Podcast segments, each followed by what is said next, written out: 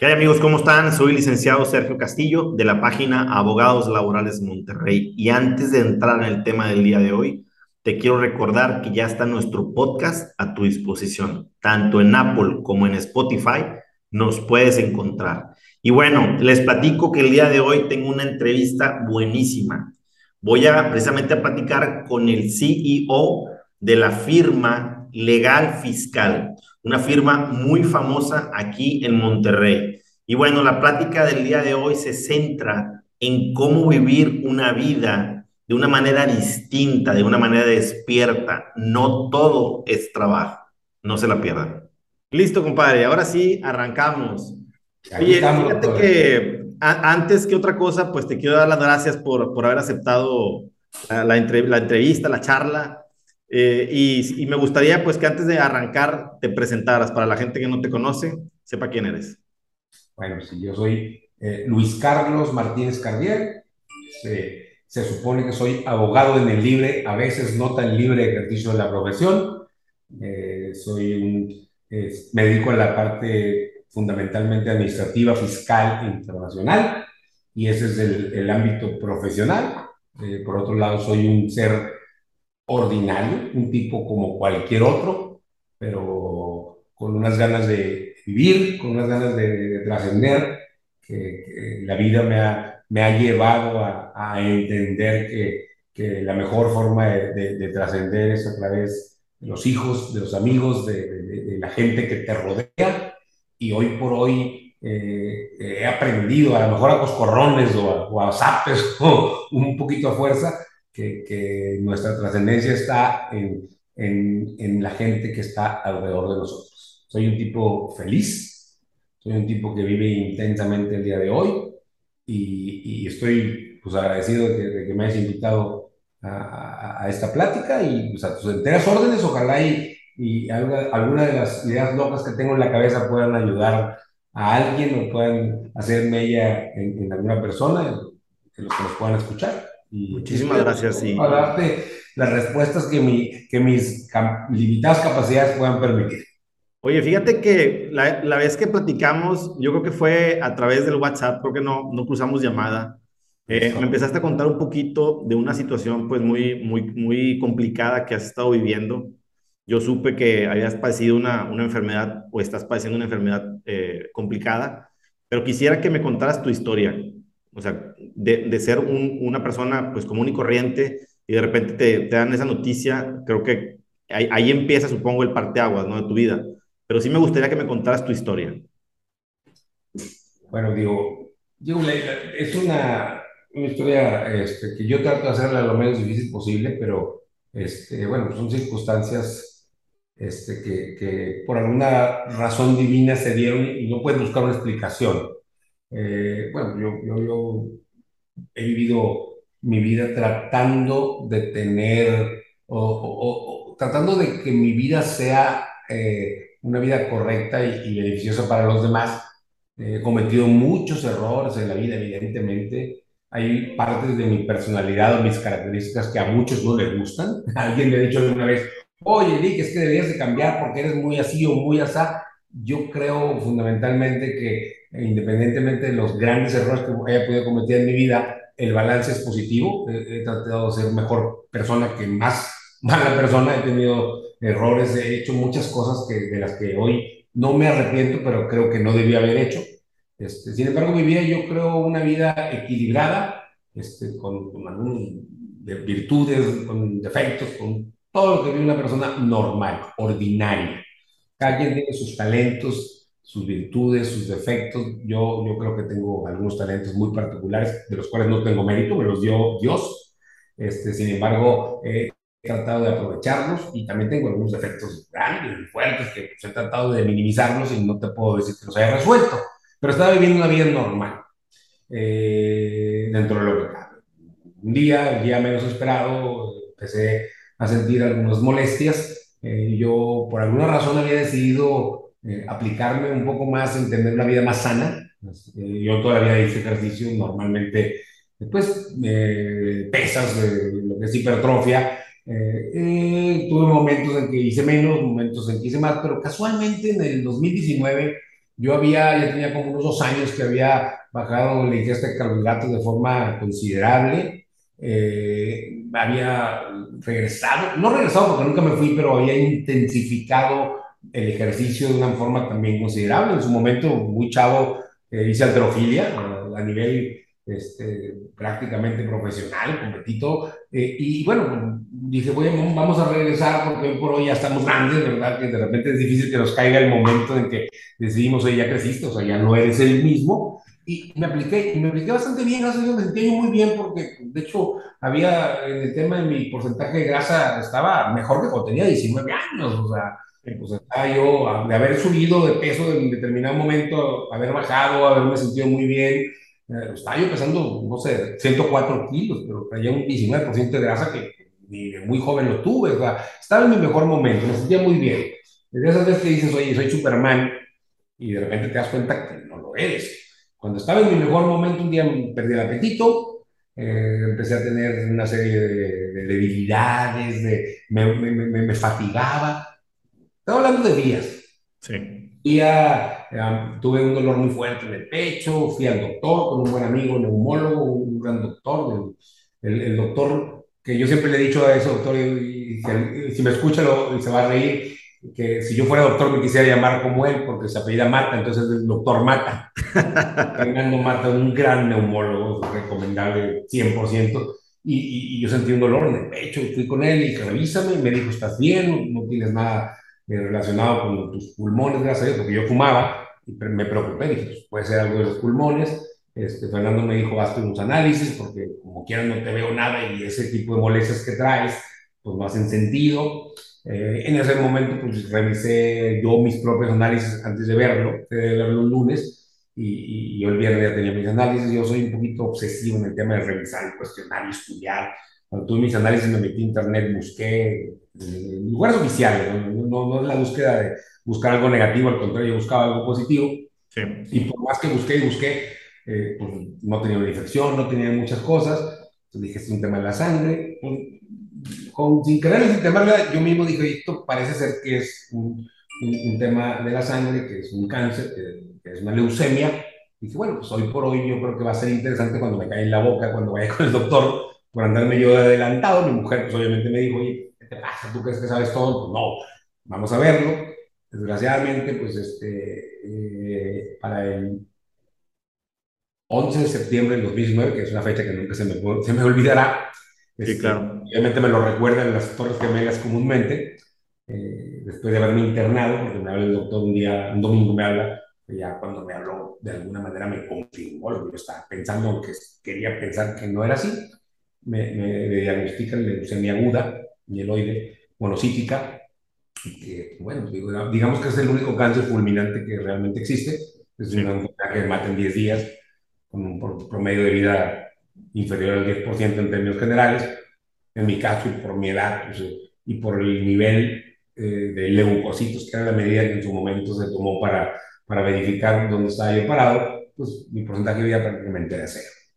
Entonces es, es un momento difícil darte cuenta que de buenas a primeras, es entenderlo, este, pues estás diagnosticado con una enfermedad este, que eh, de entrada la palabra cáncer es, es, difícil de entender, pero cuando empiezas a darte cuenta del tipo de cáncer que tienes, de, de que aquí no hay temas de que si sobretastas, que si te doy tres meses es un, es un cáncer que te mata en 10 días normalmente, porque sí. es fulminante, o sea, mis leucocitos, que era la medida en ese momento de, de los glóbulos blancos que están eh, modificados o, o, alterados o eran anormales porque tenían cáncer, este, eran células cancerígenas, pues eh, iban a la alza de una manera impresionante, del grado que yo llegué a un hospital con 120 mil leucocitos, cuando la medida es de 8 a 11 mil, y en el mismo día ya tenía 270 mil, es que esta enfermedad había decidido que, que pues yo me tenía que ir, ¿verdad?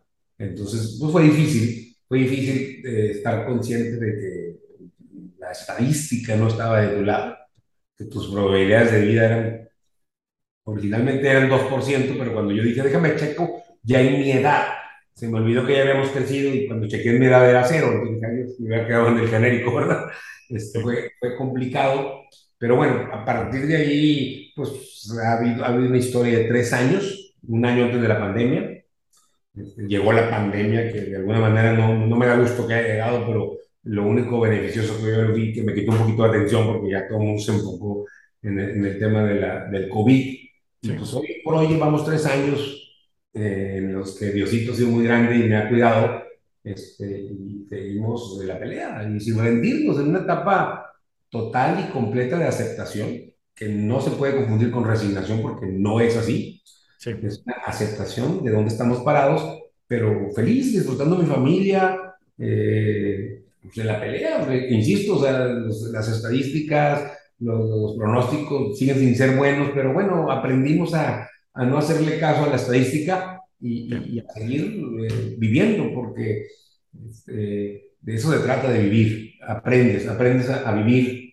Probablemente hay, hay, hay quien diga, o alguna vez lo, lo, lo leí, lo dije, lo reproducí, que a veces para aprender a vivir hay que estarte muriendo. Y yo creo que sin duda alguna aprendes a vivir, pero creo que también es factible aprender a vivir sin estarte muriendo. Hoy por hoy siento que de alguna forma lo que he vivido me, me, da, me, genera la obligación de, de, dar testimonio para que aquellos que no estén en mi situación y que ojalá y nadie lo esté, puedan aprender a vivir sin necesidad de estarse muriendo. Fíjate que eh, hace rato que vi tu entrevista, que por cierto, si, si me das autorización, aquí la, la, quiero dejar en la descripción de mi canal. Ah, por supuesto, sí. Gracias. Y, y precisamente y tengo la anotación y, y, te vas a reír, pero aquí está, mira, en el post-it. Dice, puedes aprender a vivir sin estarte muriendo. O sea, me llamó demasiado la atención esa frase. Y te iba a decir, ya ves que compartimos el tema de, lo, de los libros que estamos escribiendo los dos. Eh, y, y, yo decía, oye, Luis Carlos, no sé, si, no sé si ya tiene tema para el libro, pero me encantó tu frase. La verdad me encantó tu frase. Y me quiero meter un poquito en lo que es la frase. Para ti, ¿qué es aprender a vivir sin estarte muriendo? Bueno, este, obviamente no es que yo diga que me estoy muriendo. Técnicamente, este, pues si lo quieres ver de una forma dramática, la estadística dice que soy alguien con pocas probabilidades de vida, pero yo no me siento así, yo me siento alguien que está viviendo de forma intensa. Ok. De que esto me está llevando a vivir de una forma intensa y que sigo confiando en que de alguna manera las decisiones, eh, alguien habla de Dios, habla, habla, de la naturaleza, yo soy creyente, por eso hablo de Dios, porque a veces está eso vencido hablar de Dios hoy por hoy, en esas épocas que estamos viviendo, siempre tengo que alternar entre hablar de Dios y hablar de la naturaleza, para claro. evitar que, haya una ofensa en ese sentido, porque ya ves lo, eh, hoy, hoy como, como las percepciones de, de, estas nuevas generaciones. Sin embargo, este, hoy por hoy yo creo firmemente en que sí hay un poder que está mucho más allá de uno que va a tomar la decisión final. La estadística no está a mi favor, nunca ha estado a mi favor, y sin embargo, yo no puedo decir que yo he vencido, que yo he logrado, que yo he sido y, y que le he ganado. Yo no he hecho nada, yo he estado aquí tratando de reaccionar de la mejor manera, pero las decisiones no las he tomado yo. Hoy por hoy, este, te puedo decir que esta enfermedad me ha dado más cosas positivas que negativas. He visto una reacción de la gente que me quiere, de la gente que me ha apoyado, he visto cómo han apoyado a mi familia. Eh, he, he, vivido un sinfín de circunstancias maravillosas que me han llenado enormemente, tanto de amor como de entendimiento, como de cariño, como de comprensión. He aprendido a valorar muchísimas cosas que ahí están, y que independientemente de que estés en una situación como la mía o no la estés, ahí están. Claro. ¿Qué es aprender a vivir sin estarte muriendo? Es, yo tengo la oportunidad de decirte, por ejemplo a ti, Sergio, este, que voltees al salir de tu casa por las mañanas hacia arriba y veas los cerros de que está rodeada nuestra maravillosa ciudad en la que vivimos Claro. Y llenes de tanta magnificencia que existe, no necesitas estar en una situación como la mía como para admirar eso. El problema es que en el trajine del día con día, con lo que hacemos, nunca volteamos a ver eso. Claro, da, damos por hecho. Nos detenemos un minuto a sentir el calor del sol en nuestra cabeza, en nuestro cuerpo, y sentir lo maravilloso que es ese calor, porque normalmente molesta, ¿verdad? Pero yo recuerdo cuando salgo del hospital unos dos años, que una vez desde que salí, que salido y entrado, salí, entrado. Cuando sentí algo que no había sentido durante un año, a lo mejor seis meses, ocho meses, no recuerdo, sentí el calor del sol en, en mi cabeza, me di cuenta lo maravilloso que era. Cuando tuve la oportunidad de ir a una playa, que bueno, después me generó otras consecuencias, pero bueno, vamos a tratar de no minimizarnos o dramatizar, pero cuando entré al mar muy débil y me tiró el, la contramarea, esa, esa, marea que entra y viene de regreso, que es muy fastidiosa normalmente, tengo que reconocer que yo, eh, y, y mi hijo me decía, papá, ¿qué te pasa estos días? No, hijo, estoy impresionantemente emocionado de la felicidad que me da sentir esta circunstancia del mar, que es ese retroceso de la ola cuando, cuando viene de regreso y te tumba. Eran cosas que yo pensé que no iba a volver a vivir y las estoy viviendo. Claro.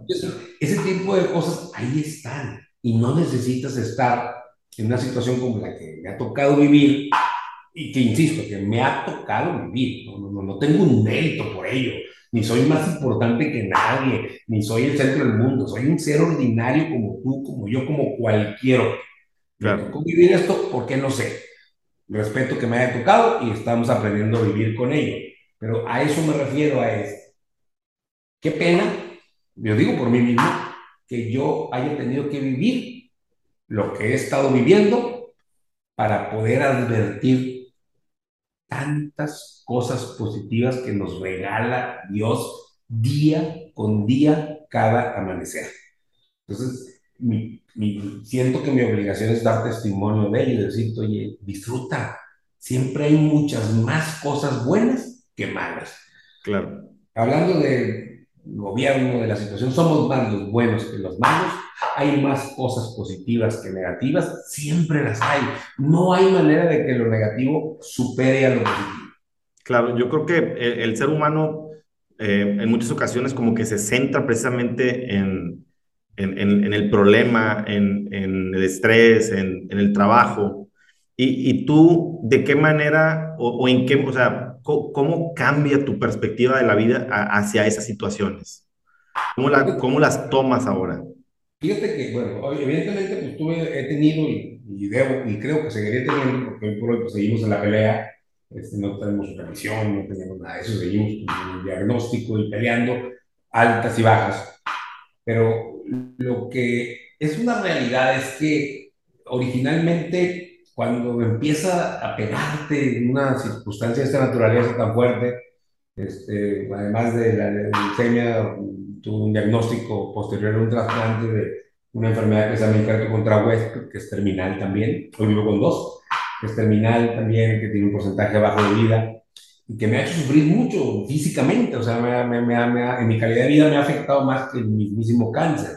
Sí. O sea, cuando veo todo ese tipo de cosas, siempre me he dicho, bueno, no siempre, hay momentos en que me quise rendir, pero hoy me digo, tengo dos opciones. La primera opción es quejarme y decir aquella famosa frase de ¿por qué a mí? Claro. Yo estoy convencido que yo no hice algo tan malo como para merecer ese tipo de cosas que me han pasado, que han sido dolorosas, no lo puedo negar. Claro. Sin embargo, cuando pones del otro lado las cosas positivas, hermosas que me ha dado la vida, mi familia, mujer, mis hijos maravillosos que para mí son perfectos, simple y sencillamente la balanza revienta. O sea, todo lo que me haya podido pasar negativo es nada claro. comparado con las cosas hermosas que me ha dado la vida. Eh, citaba yo por ahí en alguna ocasión, incluso creo que en algún post, la experiencia de Arthur Ashe. No sé si recuerdas quién es Arthur Ashe, es, un tenista afroamericano que fue el primer afroamericano que, que llegó a Wimbledon y lo ganó. Este hombre tuvo la mala fortuna de ser contagiado a través de transfusión de, de, SIDA, del virus del SIDA, y, lo llevó muy rápido y murió de el señor. Cuando el señor estaba muy grave, una periodista lo entrevistó y le preguntaba, le decía, oiga, don es que usted, que es todo un ejemplo, una persona única que logró, que llegó, que le demostró al mundo una bola, un sinfín de circunstancias, hoy por hoy que le llega injustamente esta enfermedad, no, no voltea y le dice a Dios, oye, ¿por qué a mí? Él contesta y le dice, mira, eh, normalmente, y digo, poco eh, equivocarme en cifras porque no lo sé memoria, pero digo, normalmente cerca de 50 mil personas empiezan a jugar tenis al año en el mundo, ¿verdad? De niños. Después, cinco años después, solo quedan unas 20 y luego unas 10. Y empezó a ver toda la estadística que pues, la maneja muy, adecuada, yo, yo no. Y, dice, y al final, eh, a Wimbledon, que es el torneo más importante de tenis a nivel mundial, eh, llegan, no sé si 30 o 40, no, no, recuerdo la, la, cantidad exacta, ¿verdad? Sí. Llegan, vamos a suponer que 30, llegan 30 personas y ninguno es negro, afroamericano. Sí. Yo llegué y soy negro. ¿Y sabes qué? Gané. Fui el campeón. Y en ese momento, con todas esas estadísticas de las que te estoy hablando, no volteé a Dios, no volteé a ver a Dios y le dije, ¿por qué a mí?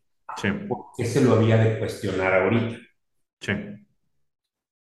Yo he tenido eventos, 15, 16, más eventos de dolor, de sufrimiento muy fuerte. He estado en la clínica del dolor, droga, morfina, tuve una ileostomía evacuada por el estómago por muchos meses. No vine a victimizarme, compadre, más quiero decirte que he sufrido cosas muy, muy dolorosas, derivadas incluso ni del cáncer, del injerto hueso, y sin embargo, por alguna razón que sigo sin entender, Dios ha decidido dejarme aquí en cuatro ocasiones en que he estado prácticamente asomándome al otro lado, a las puertas de la muerte, por el tipo de enfermedad que he vivido, dos por cáncer, dos por injerto hueso, He estado en una plancha esperando horas ya para, que yo muera.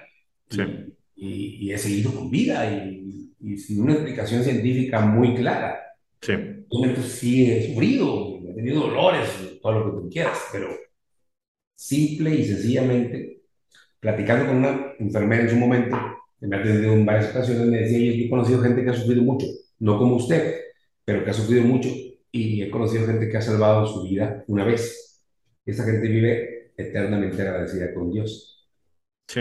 Sí, usted la ha salvado Le faltó decirme, no tiene vergüenza si se queja, y hubiera tenido toda la razón. y no me quejo. Dije, efectivamente, o sea, o sea no hay una sola salvada de vida contra todo lo que yo pueda haber sufrido es superior. Claro. la balanza es favorable. Es más, yo te puedo decir, sin temor a equivocarme, y te lo digo con toda la claridad del mundo y estoy convencidísimo de eso, de que he recibido mucho más de lo que se me ha quitado, de lo que se me ha hecho sufrir. Hoy por hoy, cuando yo quiero en ocasiones rezar, pedirle algo a Dios, no puedo. Siento que me estoy excediendo.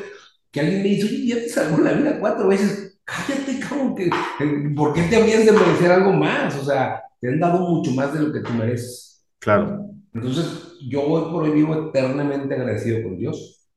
Sí. Eh, disfrutando inmensamente a mis hijos. Mi estadística sigue siendo baja, mi probabilidad de vida es un número muy feo, que no quiero ni decirlo. Pero sin embargo, yo te preguntaría a ti, ¿tú me habías preocupado? No. No estoy. Estoy feliz, disfrutando a mi familia, disfrutando a mis hijos y, y pues viviendo, viviendo mi vida, tratando de, en el ámbito profesional volverme a involucrar, ya lo hice, gracias a Dios, la gente que, que, trabaja conmigo supo responder ante mi ausencia, este, hemos logrado cosas, hemos salido adelante y aquí vamos, una perspectiva ya muy diferente, pero eh, lo que te puedo decir es que la capacidad de goce y de disfrute se ha incrementado en mí de forma enorme, impresionante. Y eso pues, en el tema de, disfrutar, de ser feliz, de, tratar de trascender a través de tus hijos, es algo que no tiene, no tiene valor y en mi opinión este, es mucho más que toda la parte negativa que pudiera haber vivido. Sí. Oye, eh, compadre, ¿y, ¿y, qué parte, qué parte mejoraste a raíz de esto? O sea, relaciones personales, tu familia. Quiero que me cuentes qué, qué, no hacías que ahora haces. Pues mira, de, entrada, de entrada tenía más caras en la barba y ahora tengo menos. Pero es bueno también, ¿verdad? claro.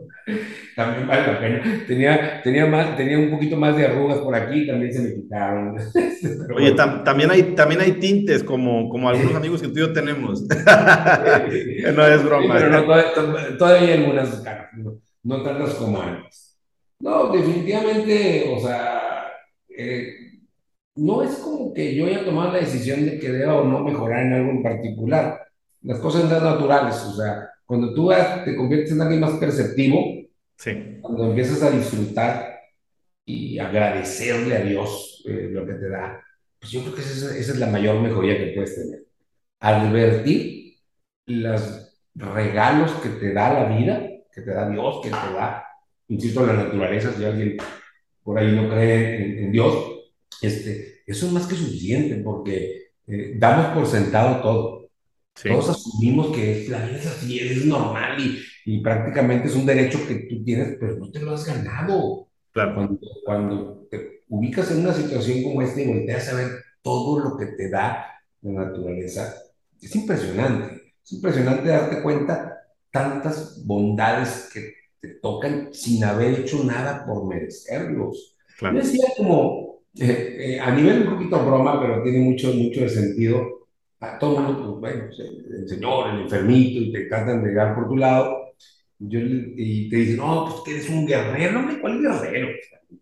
Soy un tipo ordinario. Yo les decía, yo soy Kung Fu Panda. Yo vendía fideos, me, por error caí en donde no debía caer y alguien dijo, este güey es el guerrero dragón. Yo no soy, yo no era el guerrero dragón. Pero llegó la tortuga y, con una facilidad, con una liviandad, dijo, sí, sí es, porque le dio flojera a investigar. Y pues bueno, me, me, la asignó. Yo creo que por ahí iba pasando el guerrero ese y yo me atravesé. es correcto. Sí, o sea, ese güey sí traía todo para mandar con todo. Yo no lo traía. te, cayó, te cayó la flecha sin, sin querer. cayó y la tortuga dijo que sí era y ya no me pude hacer de un lado. Entonces tuve que reaccionar. Tuve que reaccionar y decir, bueno, pues, dentro de las capacidades que Dios me dio, quiero ver cómo puedo este, pues, enfrentar eso. Claro. que siempre he sido y que siempre he estado con una... No, no, tuve momentos en que me rendí. Hubo momentos en que yo le pedí a Dios que me ayudara, y no por egoísmo, no, no, no porque yo no quería sufrir, sino porque veía a mi familia sufriendo. Claro. Veía que varía más muerto que vivo, y no veía, ya no generaba ingresos, estaba totalmente, digo, hace cerca de 12, 13 meses pesaba 54 kilos, o sea, o sea pues, y eso es una vez, eso es la segunda vez, eso me ha pasado unas tres veces definitiva.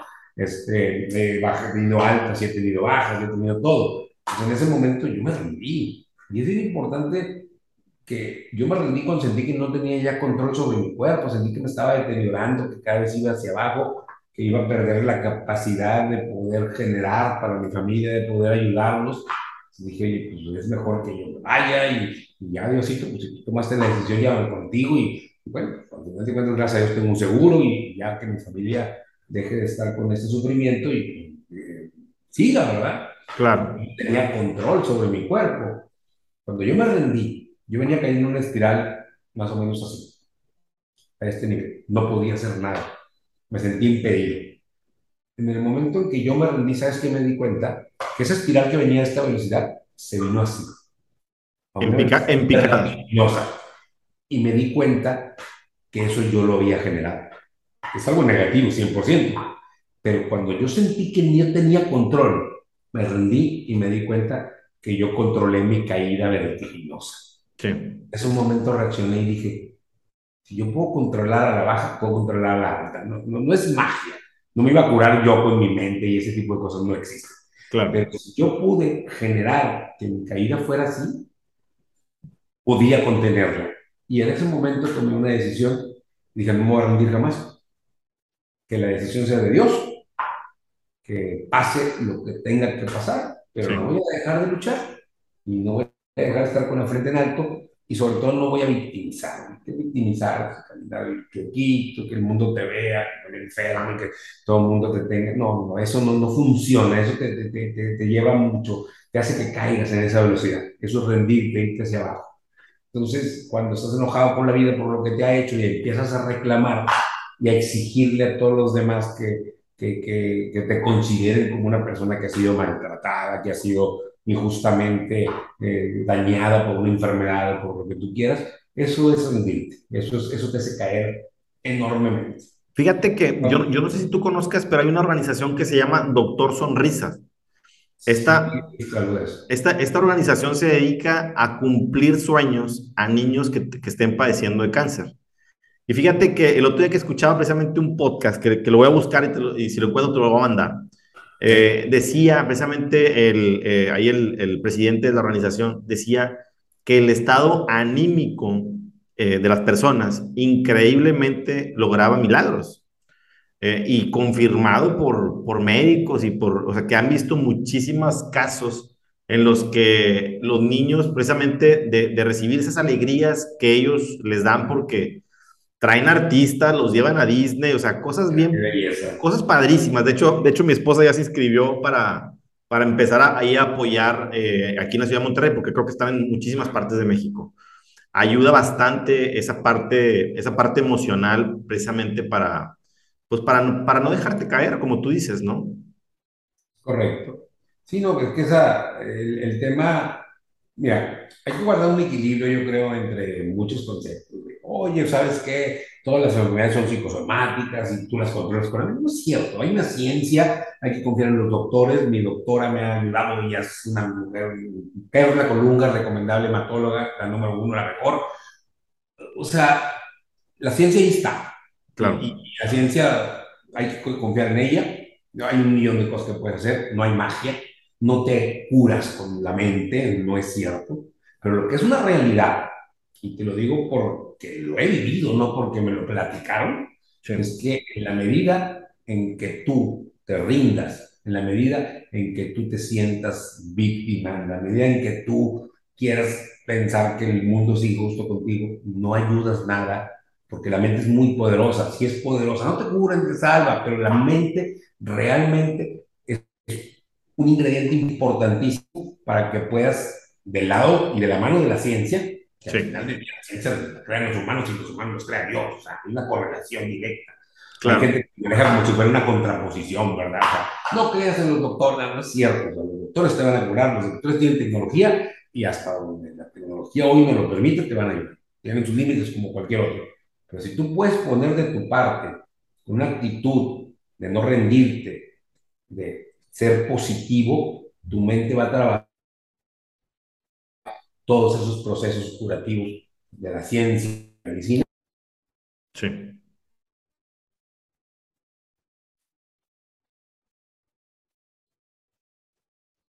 Lo vas a arreglar con, con, con oración. No, no, me cabe duda que la oración es válida y importantísima, pero no puedes descuidar lo demás. O sea, tienes que tener esa, esa, esa, capacidad de entender que la ciencia te va a ayudar. Yo te pongo el ejemplo de Steve Jobs. Oye, un nivel de inteligencia de este hombre. Él murió de cáncer de páncreas. ¿Y por qué murió? Porque el señor cuando lo, es un cáncer muy curable cuando se diagnostica en tiempo. Claro. Se lo diagnosticaron en tiempo y forma. Y el señor dijo, oye, no, yo, yo tengo unos gurús, no sé exactamente quiénes que me ayudan y me dicen qué hacer y yo me voy a curar con una dieta a base de frutas y oración y una serie de yogas y cuestiones mentales.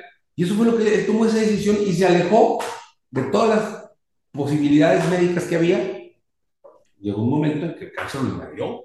Claro. Realmente, ya pudieron llevarlo a que lo volvieran a ver, ya no había nada que hacer y se no murió por eso. Imagínate un tipo con ese nivel de inteligencia, un tipo tan único, tan irrepetible como Steve Jobs. Oye, y que le, y que le encantaba la tecnología. A final de cuentas, la te, precisamente la tecnología es lo que ha desarrollado Pero tratamientos como los que, los que te has sometido tú, ¿no? ¿Cómo es posible que el señor, con la, el concepto de tecnología que es ciencia, haya hecho a un lado otro tipo de ciencia que es la médica y haya decidido que comiendo frutas, eh, saturando su cuerpo de glucosa, dándole alimento a las células cancerígenas, murió. Claro. Oye, te tengo una pregunta. Equilibrio, creo que es importantísimo. Te tengo una buena pregunta. ¿Qué le dirías tú, Luis Carlos, de la edad que tengas? Creo que eres de mi edad. Eh, ¿Tienes 50 o...? 51. Ah, eres mayor que yo un año. ¿Qué le diría Luis Carlos de 51 a Luis Carlos de 25? Fíjate que, bueno, eh, algo muy simplista yo le diría, oye, no comas carbohidratos, pero bueno, porque en ese momento nadie me dijo que no entendí lo que eran los carbohidratos realmente. O sea, sería la primera parte muy, muy, muy, muy de alimentación, muy, muy, muy médica, ¿verdad? Este, pero bueno, más allá de ese concepto, le diría lo que dijimos hace rato, aprende a vivir, entiende que todo lo que tienes es un gran regalo de Dios. Porque yo cuando tenía 25 años, independientemente que te voy a decir que a los 25 años estaba yo aquí en Rey, este, estudiando, un poquito complicado, no tenía apoyo de mi familia ni nada, tuve la oportunidad, no la desventaja de tener que armarme solo, no tenía este, un, apoyo familiar por cuestiones económicas, pero yo le diría, oye, tienes, valora absolutamente lo que tienes, donde estás, las capacidades que te dio Dios, porque te las dio Dios. Alguien me dijo, oye, es que Luis es un tipo inteligente, es un tipo, lo que sea. Si alguna virtud tengo, yo no la generé, me la dio Dios, pero yo tuve la oportunidad de hacerla valer en su momento y creo que todo lo que yo hice valer de lo que me pudo haber dado Dios, lo hubiera hecho mejor si yo estuviera ahorita para darle un consejo pero simplemente es valora, valora lo que tienes porque, porque para valorar hay que compararse con otras personas que no lo tienen. Y uno tiene la mala, la mala costumbre de valorarse. Cuando hablas de dinero, siempre te quieres comparar con el que tiene más. Sí, es correcto. Y de menos. Si te sientes feo, pues te comparas con el guapo. No era mi caso, ¿eh? Yo sí.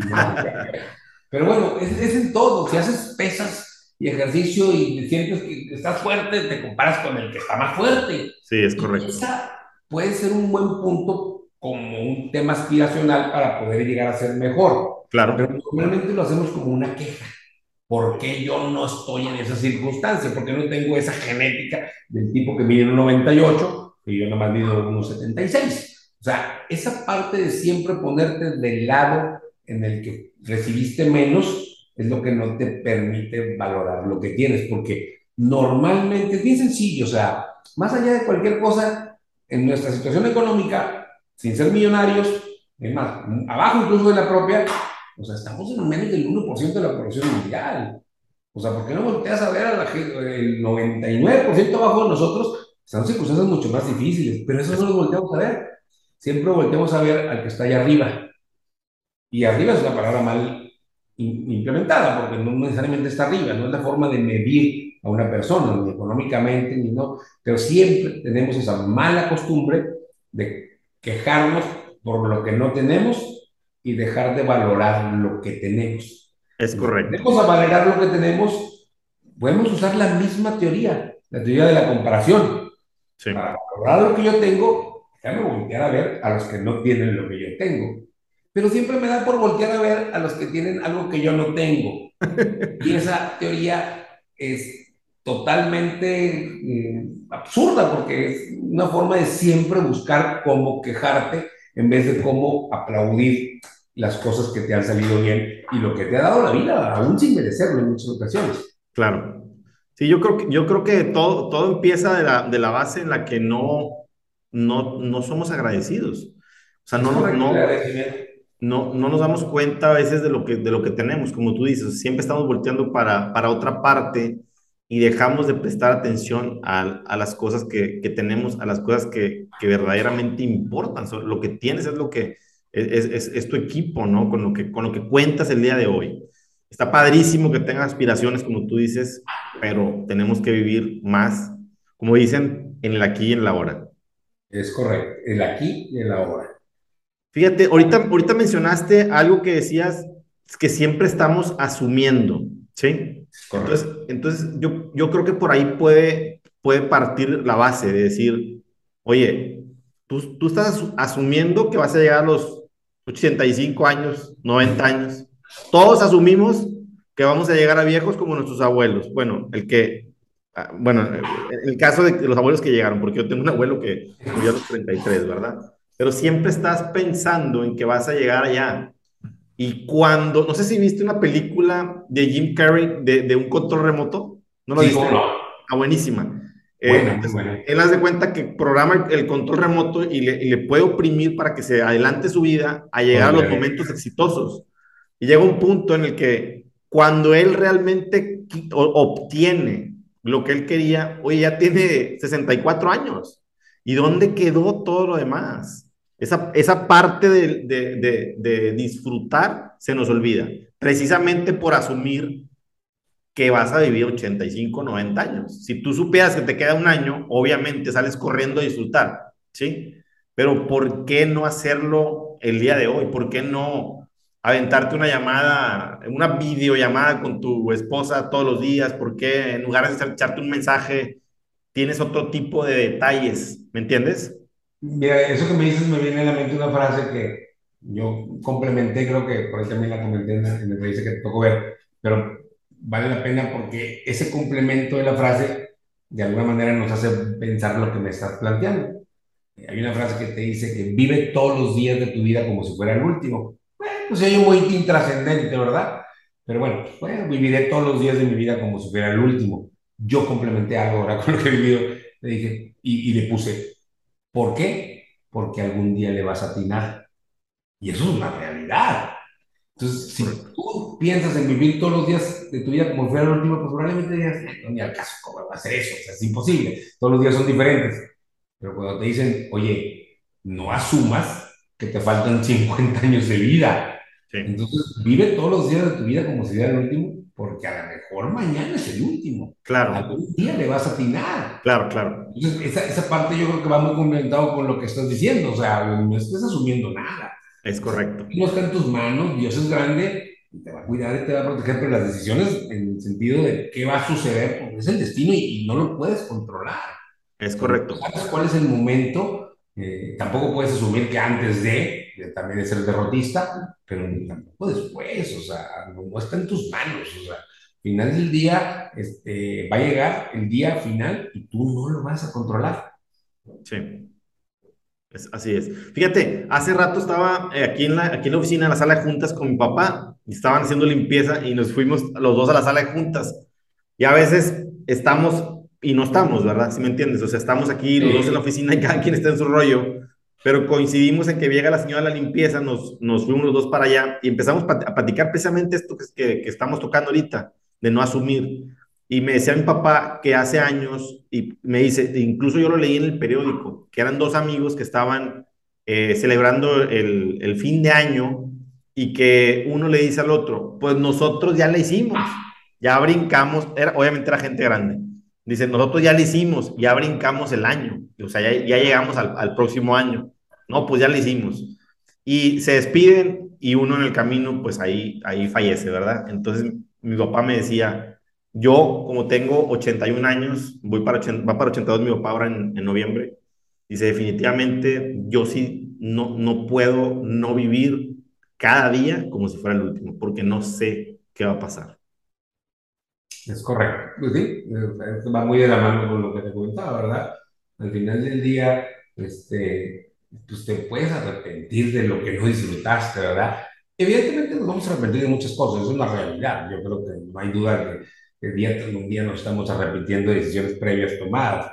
Es natural, ¿verdad? Pero es un arrepentimiento light, no es un arrepentimiento de como que cometí el error más grande de mi vida. O sea, es un arrepentimiento natural y light. Pero en la medida en que puedas disminuir esa posibilidad de que te estés arrepintiendo de lo que hagas o lo que dejes de hacer, es como un objetivo, como un proceso, ¿verdad? Como dicen un rollo muy viejo, ay, no, el, el punto no es el final, sino el proceso. Sí, efectivamente es ese proceso que tú vas tratando de disminuir tus errores, o sea, cada vez estoy más consciente de que cada decisión que tomo es una decisión bien tomada. Y si el día de mañana, en un mes, me doy cuenta que de las 20 decisiones que tomé, 18 fueron buenas, cuando el mes pasado fueron nada más 16, pues es un proceso, es, es, es, una ganancia, y es lo que nos da la experiencia, o sea, la sabiduría del tiempo. Digo, tenemos 50 años, digo, no somos unos bebés, aunque nos veamos bien chavales, somos unos chavos. y obviamente hemos aprendido mucho en, ese camino, eh, y, bueno, que se note que hemos aprendido. O sea, al final del día, eh, no podemos asumir bajo ninguna circunstancia que nada más por nuestra experiencia todo lo que vamos a hacer es correcto. Pues que pensarlo dos veces y siempre pensar en lo que estoy haciendo es algo de lo que no me voy a arrepentir. Ah, perfecto, dale, vamos adelante. La vida eh, puede ser larga, puede ser corta según la perspectiva que tengas. Este, ya es que obviamente es relativo el, considerar un tiempo como largo o corto, pero bueno, en la medida en que te sientas satisfecho con lo que estás haciendo, estás haciendo las cosas bien. Claro. Oye, ahorita, ya por último, te, quiero hacer una pregunta. Es que ahorita dijiste algo sobre trascender a través de tus hijos. Eh, algo así dijiste. ¿A, qué te referías con eso? O sea, me, me dijiste, soy muy feliz porque estoy trascendiendo a través de ellos. Cuéntame un poquito nada más de tu idea. Pues, sí, pues mira, pues al final del día digo, es una frase que probablemente puede ser una frase hecha, pero eh, cuando tú estás en una circunstancia, bueno, fíjate la circunstancia de la niña, no quiero, no quiero abusar de ellos, simplemente a cualquiera de nosotros puede pasar. Lo que, el punto es, tú sabes que el final de tu vida tiene que llegar invariablemente, puede ser pronto, puede ser tarde. Entonces, eh, los logros inmediatos son maravillosos, pero pues siempre tienes una idea de dejar un legado. Es correcto. Y bueno, evidentemente puedes dejar un legado empresarial, pues en el caso tuyo, Sergio, pues el despacho, tu papá tiene un legado, tú lo has transferido y pues ya me imagino que tu idea muy clara es seguir dejando un legado, pero es un legado laboral, es un legado de crecimiento, de, mil cosas, pero cuando quieres hacer algo mucho más personal, un legado más allá de una empresa, más allá de despacho, más allá de... Yo creo que Dios nos da esa oportunidad de que nuestra mayor trascendencia deben ser nuestros hijos. Entonces, tú sabes que va a haber un reflejo de ti en lo que tus hijos hagan, aunque sean personas individuales con capacidades. Claro. Obviamente este, se pueden desviar sin que tú tengas responsabilidad, porque no necesariamente tú tienes la responsabilidad de todo. Para mí, creo que tú tienes que definir que hay un momento en que debes de pensar nada, dejar de pensar nada más en ti, e incluso en tu ámbito laboral, y decir, oye, tengo una responsabilidad natural que es tratar de que yo deje un legado y que mis hijos lo hagan valer. Entonces, yo creo que no hay mejor forma de trascender que a través de tus hijos. No todos tienen una firma, una empresa, no todos, no todos, es, es, una minoría las que, la, la que tienen esa oportunidad de trascendencia a través de una firma, de un libro, de una tecnología, de una cultura, de mil cosas, o sea, pero la gran mayoría, un porcentaje elevadísimo, creo que arriba del 90-95%, tenemos hijos. Es correcto. Es una, es una situación natural que se da de forma natural y es el regalo que te da Dios para que puedas no tener necesidad, no, no necesariamente tener que tener una empresa, un concepto diferente para trascender ya lo tienes en la mano. Puedes trascender de otra manera también, pero la trascendencia a través de los hijos no es la más fácil, pero es la que no, todos tenemos esa oportunidad. Digo, con las excepciones, obviamente, que no puede tener hijos por lo que tú quieras. En términos generales, la forma más que escapa de lo económico, de lo cultural, de mil cosas, es a través de los hijos. claro. que puedas decir, oye, mis hijos van a hacer algo en su vida, y dentro de lo que vayan a hacer en su vida, van a considerar lo que yo pude transmitirles, la parte de la educación. Eh, no me refiero a que les pague la carrera, me refiero a lo que ellos vieron en mí y que puedan tus hijos el día de mañana decir, yo aprendí de mi padre o de mi madre, ¿verdad? Tal cosa y, y, quiero hacerla valer en la vida, esa es la mejor forma de trascender. No veo otra manera en que pueda uno trascender. Claro, hay obviamente formas de trascender muy, muy, superiores, como, no sé, si fueras la madre Teresa de Calcuta, todo lo que digo, o sea, hay mil, mil, mil ejemplos. Claro. Vamos a entender también quiénes somos y dónde estamos parados. Sí. Por hoy, a mí me queda claro que mi mayor trascendencia debe ser a través de mí mismo. Es correcto. Fíjate que voy a decir algo, no, no quiero que lo tomes a mal, pero porque no quiero que se escuche mal, pero a veces cuando pasas por una situación como la tuya, eh, tienes la gran oportunidad, si lo vemos de esa manera, de despertar esa parte que tienes tú y, y, darla, ¿sí? De decir, no sé si hay mañana, Entonces, tengo que aprovechar total y completamente el día de hoy, precisamente para eso, para dar amor, para dar cariño, para decirles todo lo que, lo que tienes y que a veces te callas. Sí, y, es algo similar a lo que decíamos al principio. O sea, te cae el 20 de no saber si hay mañana, pero yo te lo regreso. O sea, no, no hay que estar en mi situación para pensar que no tienes el control de mañana. Como dicen, soy muy absurdo, pero yo tengo una enfermedad.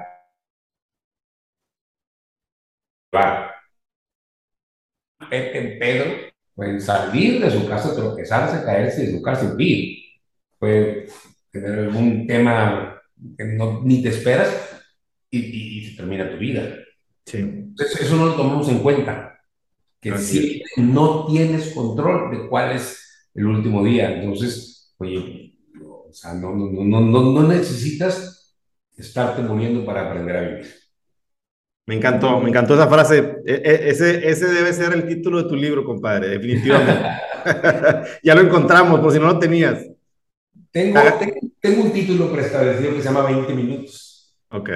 Lo comento muy rápidamente, creo que es un tema muy interesante. Cuando en una de las ocasiones en que estuve, como he estado varias veces en una situación bastante complicada, con pocas probabilidades de salir adelante, yo me rendí. Y me rendí, insisto, no, no por egoísmo, pero sabía que la, la, la, el pronóstico era prácticamente pues, negativo, o sea, era terrible. La verdad, se nos va. Yo creo que ya se andaban peleando arriba, así, iba para arriba, para abajo, no sé para dónde iba. Exacto. Hay muchas teorías, hay por ahí un, un amigo y compadre dice que, que, Dios dijo, no, yo no lo quiero acá, licenciado para acá, no, y el diablo dijo lo mismo, ya déjenselo, que se peguen los Déjenselo. pensando así, ¿verdad? Déjenselo a la familia y ni a mí. arriba ni abajo me quieren, ¿verdad? Pero bueno, en fin, este, eh, independientemente de eso, bueno, cuando estaba en esa situ situación tan difícil, eh, me rendí. Y, y, quiero decir que me rendí no porque yo no quería sufrir, sino porque sentí que ya no estaba aportando nada, que mi familia estaba sufriendo. Cuando tu familia sufre, no puedes hacer nada por controlarlo, o sea, me entra un millón de vueltas. Yo estaba en, en, el hospital, en un área de cuidados intensivos, totalmente estéril por el tema de, de, ni siquiera el COVID, porque fue un poco antes cuando empezó esto, y no podían, mis hijos habían despedido de mí y no podían entrar, eran menores de edad, había un tema de esterilidad, era un tema, estaba viendo momentos extremadamente difíciles. Yo un día sola le dije a Dios, o sea, por favor, Dios, llévame. O sea, si, si es tu decisión, yo lo acepto. Y no me estoy trabajando porque no quiera sufrir, no quiero que mi familia sufra, valgo más muerto que vivo, tengo un seguro y ya le cortamos aquí. ¿Qué caso tiene seguir con esta agonía? Claro. Para que la gente siga sufriendo, mejor vamos a, a, a que esto trascienda y solo te pido eh, que me des 20 minutos con mis hijos, porque no podía entrar. Y lo pedí de una manera muy, muy fuerte, muy intensa, se lo pedí a Dios. Yo pensé que era fervor. Hoy me di cuenta que era una exigencia indebida y a la que no tenía derecho. Que a veces hay, confundimos el fervor con la exigencia. Claro. Y, y, y, total, no pudieron entrar a mis hijos, o sea, no me lo concedieron. Yeah. Y en ese momento yo tuve una reacción inadecuada, me renegué de Dios. 20 minutos pedí, no me los dieron. Yo renegué de Dios y hoy me arrepiento enormemente. Tengo más de dos años disfrutando a mis hijos. Me callaron la boca de forma impresionante. Totalmente. Pedí, de, de, de, 20 minutos a, a dos yo años. pedí 20 minutos y llevo dos años y medio, tres probablemente ya, disfrutando a mis hijos, con altas y con bajas. Pero yo pedí 20 minutos y, y, y es la callada de boca más grande que he tenido. A grado de me negué, que cuestioné. Y fíjate, ese, ese, ese para mí es el título, el título que voy a utilizar 20 minutos. Me, me, encanta, me encantó lo que platicaste y, y la verdad espero que, que pronto pueda, pueda haber una, una, copia de ese libro. Es correcto, estimado. Te agradezco muchísimo la, la, la, la, oportunidad de platicar contigo, compadrito. La verdad es que creo que, creo que has dejado demasiado en esta plática para muchísima gente. Dios quiera y este video eh, lo vea mucha gente y, y, sobre todo lo aplique en su vida. Gracias. Y la oportunidad de, de, de expresar algunos algunas ideas que ojalá a alguien le puedan servir. Este, insisto, yo nomás quisiera incluir que no soy yo nadie especial, soy un tipo ordinario como cualquier otro que me tocó vivir esto y he tratado de vivirlo de la mejor manera. Eh, asumo que muchísima gente lo ha vivido mejor que yo. No creo que yo tenga la verdad absoluta de que esté haciendo todo correcto, pero, pero por lo menos estoy pretendiendo hacerlo de la mejor manera. Gracias, Luis. Un abrazo. Te mando un abrazo. Cuídate mucho. Igualmente.